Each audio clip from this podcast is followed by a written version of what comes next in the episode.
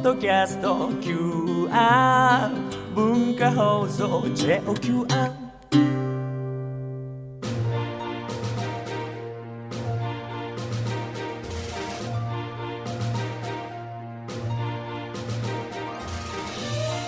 使える学び大人カレッジ金曜8時台は歴史を知れば世界の今が見えてくる世界史学科の時間です世界史と地政学を使って今の国際情勢を読み解いていきますでは講師をご紹介しましょう。講師は寸大予備学校世界史科講師茂木誠さんです。お願いします。はい、こんばんは、茂木誠です。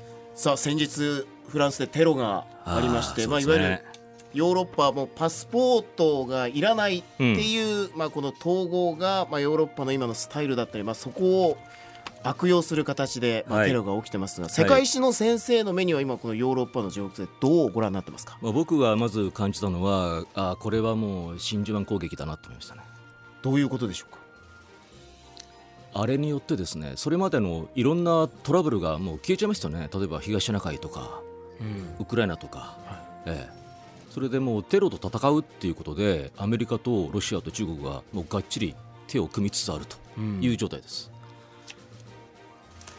いわゆる何かももっと大きな動きに今なりつつある。だから日本の真珠湾攻撃っていうのはあれはまあ軍事作戦としては大成功だったんですよ、うん。ええ、ところがそのことによってアメリカとロシアと中国が手組んじゃってで連合国作っちゃって結果的には日本をまあ滅ぼしたわけですから、まあ、そういう意味であの今回アイスのやったことっていうのは、まあ、戦術的には成功戦略は大失敗と。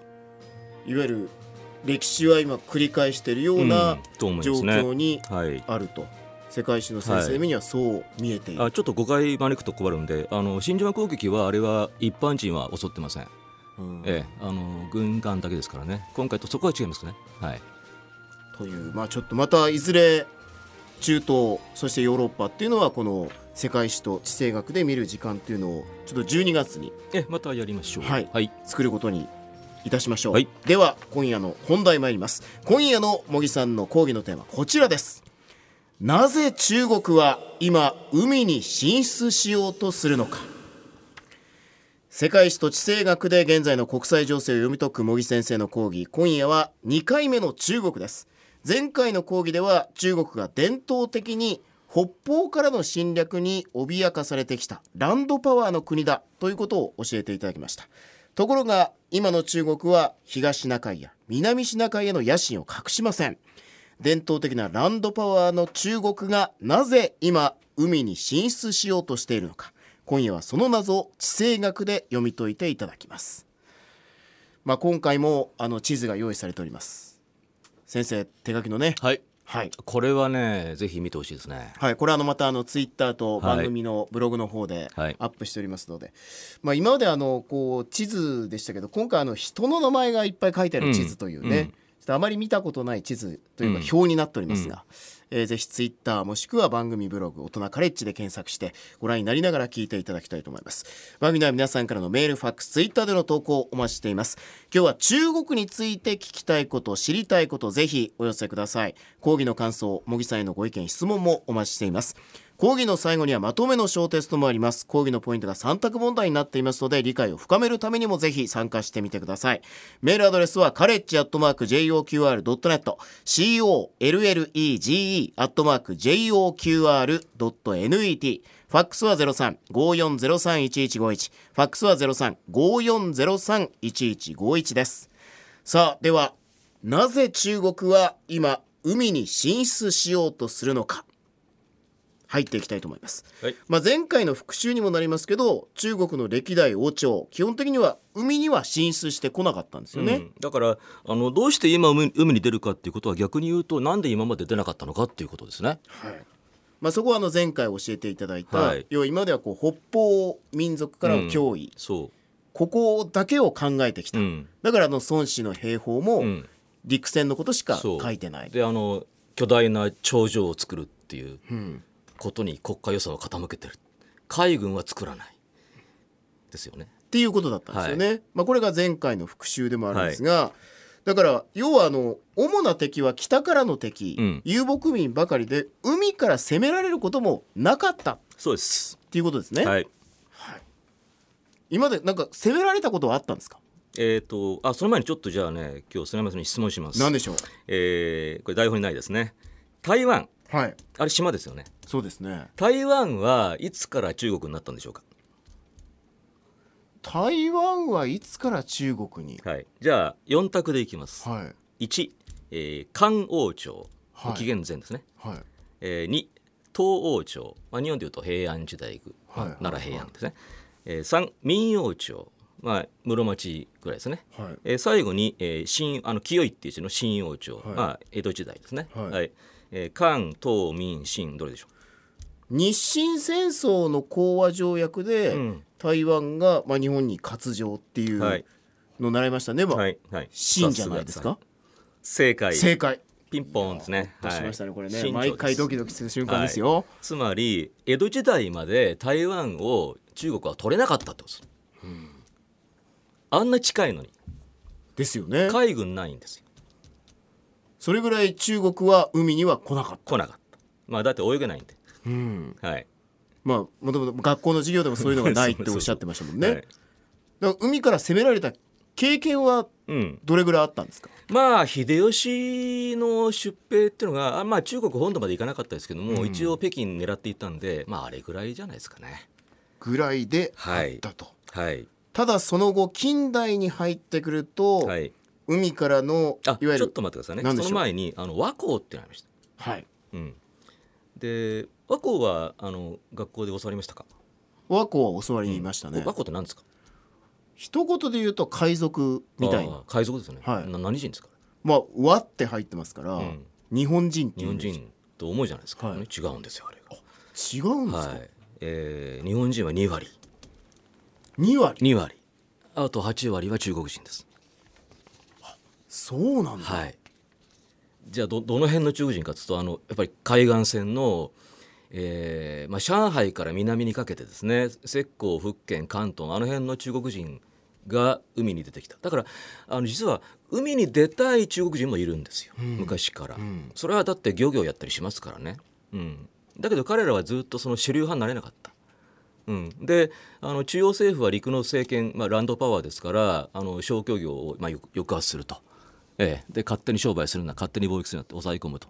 で、えーふざけんなって言ってその海岸の連中が日本と組んで密貿易やってたと。これが和光の実態です、ああそうなんですよ、はい。い、わゆるこうまあ日民貿易そうです、うん、の時代ですよね。ね。はい、日本だと室町時代。そうです。そこをこうちょっと王朝に対抗するっ対抗して勝手にやってるという。ていう勢力そうです。だったずっとありました。はい。はい、まあ今の中国からするとまあ一つそのまあ国内での動きとも言えることだった。っはい。ていうことでもあると思うんですけどまあそのぐらいの、まあ、海からの攻め込まれる経験っていう中国が近代に入ると、まあ、次々ときますよこれがもうね。ね凄まじいですね、ん。えーまずアヘン戦争。はい、これはどこですか？攻めてきたの。イギリス。イギリスはいですね、あとアロー戦争、まあ、これもイギリスフランスですね、うん。それからあとまあ日清戦争ですね。はい。はいで負け続けますね中国は、まあ、海軍弱いんで、うん。はい。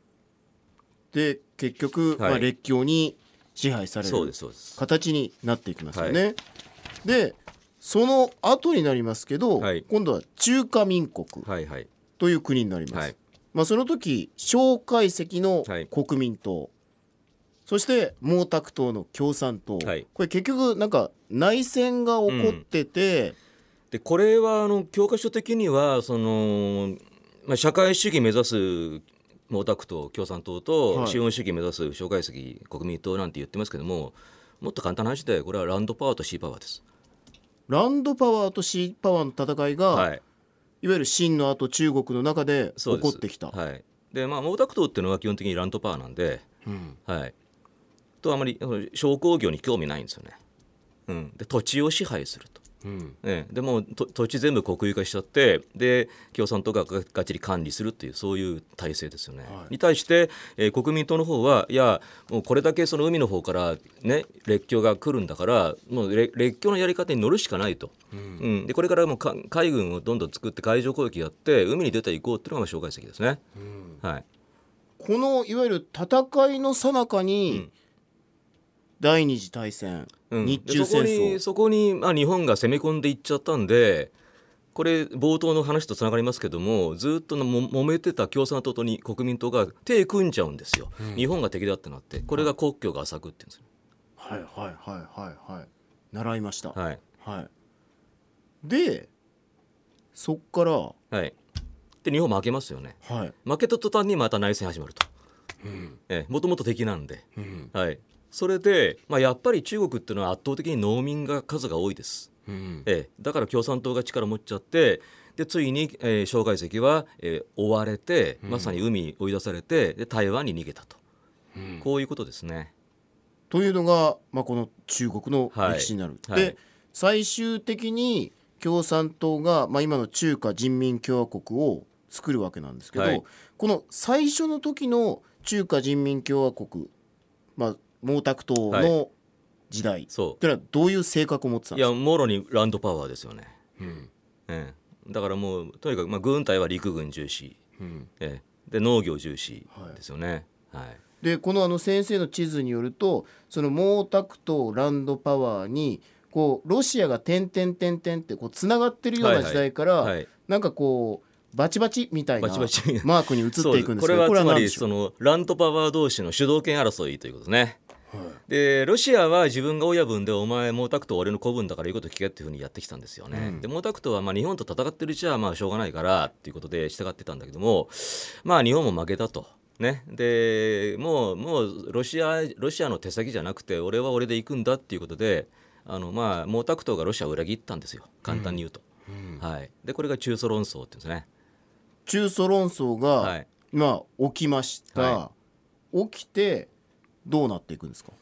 で起きたんですけれども実はその中国は長い内戦でもう疲れ果てていて経済めちゃめちゃでした。はい。でしかも毛沢東が全く商工業ってもの商工業を理解してないので、もう経済政策がめちゃめちゃなんです、ええ、で大勢餓死者を出したりしてでもうどうにもならなかったですよね、はい、そこで共産党の内部にやっぱりそのシーパワー的な市場経済的な資本主義的なものを取り入れなかったらソ連にも勝てないだろうっていうそういう人たちが出てきて、まあ、その中心が鄧小平って人なんですよ。はいはいはい。いわゆるランドパワーの共産党の中でうん。ちょっと中国共産党ちょっと経済的にメタメタになった時に共産党内のシーパワー派派が出てきた。鄧小平が出てきたと。そうそうそうそうで、うん。まあその後の歴史を見ると鄧小平さんが国家主席になるんですけど、いやこれ大変だったんですよね。あのだから毛沢東はシーパワーが嫌なんで、はい。それでその共産党の内部で凄まじい殺し合いが始まってですね、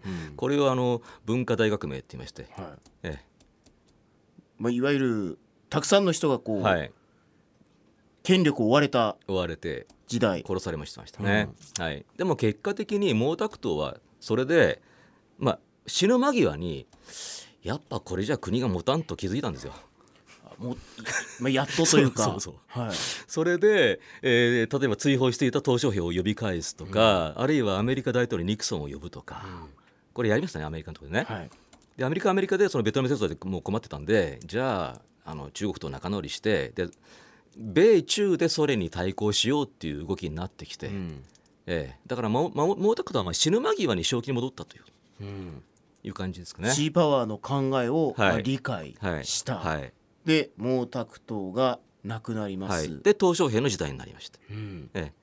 で鄧小平はあの実は国家主席になってなくてですね。この人はあの自分の子分を、まあ、国家主席大統領に据えてで裏から操るという、まあ、黒幕だったんですね、闇将軍みたいなことですね、はええ。い、で裏からこう動かしながらどんなことを、もうとにかく経済は全部オープンにしてで、えー、とアメリカ日本のあの企業いウェルカムいらっしゃいいらっしゃい銀行もどんどんどんどん投資してくださいと。ね。で上海なんかも開放しますって言って。だから今上海にあのビルが建てまくってますけどあれ金どっから来たか日本とアメリカですよ。まあ、いわゆる改革開放路線。開放路線ですね、ということですよね。はい。でどこまで行きましょうかね。でその後まあロシアの方がちょっとまあごたごたするというか、はいなんかこうベルリンの壁が崩壊したりとかああそうそうそう。まあ、ええロシアが崩壊したりっていう時代になりますけど、その時はこうどんな感じっでか？でですすねずーっとその、まあ、中国とソ連は喧嘩している状態で中ソ論争って言っていてお互いに核ミサイル向き合ってたんですけれども、そのロシアがついに崩壊しました。あのソビエトがですね。ね。はい。まあ、これは要するにアメリカとの冷戦に負けちゃった。やっぱりソビエトも経済がめめためたでそういうふうに軍軍備拡大軍拡にもう耐えきれないと、うん。で崩壊しちゃったんですね。そうすると一番ソ連崩壊で喜んだのは実は中国ででも伝統的にこの北にいたなんかあのあの重重苦しい国が消えた。うん。ラッキーってことね。今までずっと北に怯えてきた中国がついに北の脅威がこれでなくなった。なくなった。だから北に備えていたエネルギーを今度南に送れると。海になるほど。こっから始まったんですよ。さあようやく今日のあのタイトルにつながってきたところがありました、なぜ中国は今海に進出しようとするのか。この後いよいよ本題のさらに本題に入っていきます。使える学び大人カレッジ金曜8時台は歴史を知れば世界の今が見えてくる世界史学科。寸大予備学校世界史科講師茂木誠さんになぜ中国は今海に進出しようとするのかというテーマでお話を伺っています。まあ前半共産党がまあいわゆる中華人民共和国を作りましたけどもともとはランドパワー、はい。全然こう海のことは考えないうん国だった、ただ経済がちょっとメタメタになってきた時にうん。共産党内のシーパワー派、うん。資本主義うん。派とも言っていいと思いますけど、がどんどん勢力を伸ばしてきて最終的に、まあ、毛沢東が死んだ後鄧小平が実権を握って、はい。まあ、今の中国につながっていくわけですけども、まあ、その中でソ連の崩壊が起きました。ということが、まあ、改めて中国にとってはかなりこの海に進出するところとしては大きな意味があったんですよね。そうですね。ここがポイント。はい。まああのほとんどもう歴史上初めてと言ってぐらいですね。その北方からの脅威がなくなったということですね、はい。だからこそもういわゆる北の方を見なくてよくなった。よくなった。だから海に出よう、うん、でまあその後ロシアは復活しつつありますがプーチンさんの下で。ただまだまだなんていうかまあリハビリ中ですからね。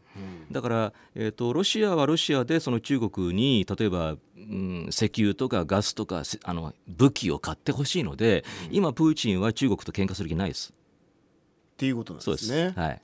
だからこそ海に出ようとし出てる、よ出られる、うん、はい、でまあ海に出ていくにあたってそのまあソ連がなくなって、まあ、日本とアメリカにもやっぱり影響があったと思うんですけど、中国にはそれがまたどんな影響につながっていくんですか、えー、と実はその海洋に出ようというプランはさっきの鄧小平から始まっていまして大体その尖閣問題始まったのは鄧小平の時ですからただし鄧小平の時にはまあソ連というバックがいいてですね敵がいておも表だってその海に出られなかったんで、まあ、長い長期プランを立てました。ええ、それで、えー、と何十年もかけてまずは東シナ海を抑える。ええ、で沖縄まで抑える。これを第一列島線と言います、はい、それからさらにその10年後には、えー、と小笠原まで抑えると、えーこれを第二列島線と言います、えそういうプランを作っていてただあのアメリカとガチで喧嘩したら負けめちゃありますのでなんとアメリカと喧嘩しないでこう妥協して、まあ、米中で太平洋を分割しましょうよなんてことを考えてきたんですね。で実際そういうことを言ってます。中国のしあの軍の指導者が。はい。で今そのまあ最中そうなんかうん。いわゆるこうまあ南シナ海のサンゴ礁を埋め立てて。そうそうそう。あのサンゴ礁って言ってもですね全くその海面から出てない浅瀬ですよね、そこに大量の砂を運んで島作ってます今、ええ。で島作るどころかその上にですねあのコンクリートを固めてですね 3000m 級の滑走路作ってます、ええ。これは国際法違反です、はいでちょっとアメリカもさすがに最近ガチンときてですねそのお前の作った島なんか認めないって言ってその島の領海をですねあのアメリカの艦船がわざと通ったりしてるんですけども、うん。まあちょっとねアメリカも遅えよって感じですね。あのフィリピンから一旦アメリカ軍があそうそうそう。撤退しましたけど、うん。あのそフィリの動きも。フィリピンもですね冷戦中ずっと米軍基地がありまして日本と同じで、ところがまあ冷戦が終わったんでもう米軍出てってくれっていう声が上がってですね。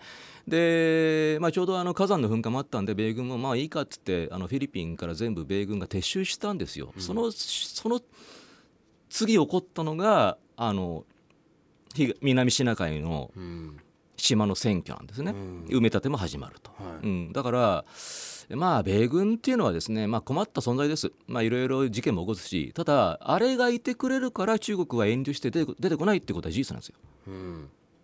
だからこそまあフィリピンはもう一回うん。米軍にそう最近また、たフィリピンはやっぱり 米軍戻ってきてよなんて言ってますよね、うん。うん。まあ、これも遅いよって話ですけど。で地政学でまあ考えると、はい。まあ、この中国の海洋進出に対して周辺国がうん。対抗するには、うん。地政学でですよ、うん。どうすればいいんでしょうか？うん。